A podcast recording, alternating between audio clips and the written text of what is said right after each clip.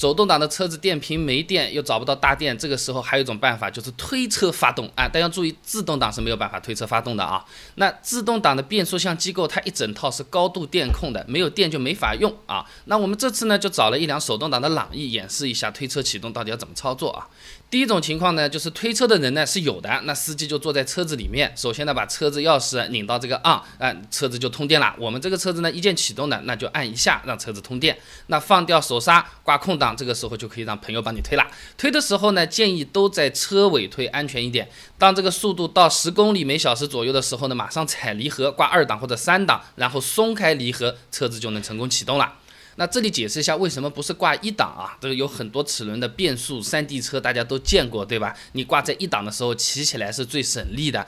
但是呢，我们推车相当于是反向操作啊，那要用车轮来反过来带发动机，所以最省力的一档反过来就是最费力的了啊。那有些朋友会问，那那你这样这么说的话，你推车干嘛不用五档呢？对吧？呃，当然你如果能把车速推到五十公里每小时，五档启动也不是不可以啊。那第二种情情。况呢，就是你推车的人不够，没有啊。比如说，你就只有一个朋友能帮你推，那么司机就要下车一起推了。那操作方法和前面是一样的，就是呢，司机需要在车门边上一起推了。等这个车速上来之后，马上跳进车里，然后踩离合挂二档，然后再快速松合离合啊。你可以看转速表，一下子就起来了，说明车子呢被成功发动了。呃，这种方法还是有一定的危险风险啊。呃，如果人手不够的话，建议找个下坡，司机坐在车里操作会安全不少。当然，检查一下刹车啊。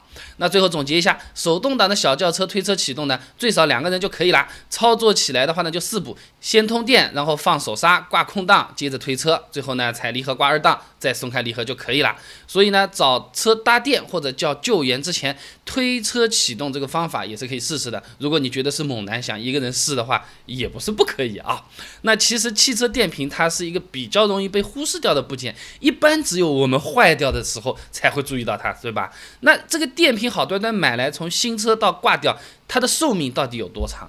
不少朋友啊，呃，熄火的时候还喜欢听听广播，听听音乐。大家也知道，这个费点电对车子未必好。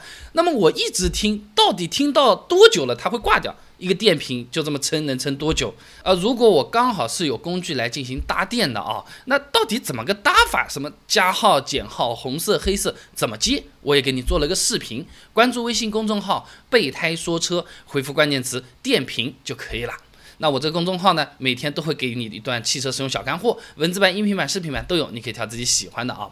电池一块寿命到底有多长？坏掉了之后换换多少钱？呃，如果我自己搭电，呃，这个加号减号分别是插在什么地方？呃，插错了会不会爆炸？关注微信公众号“备胎说车”，回复关键词“电瓶”就可以了。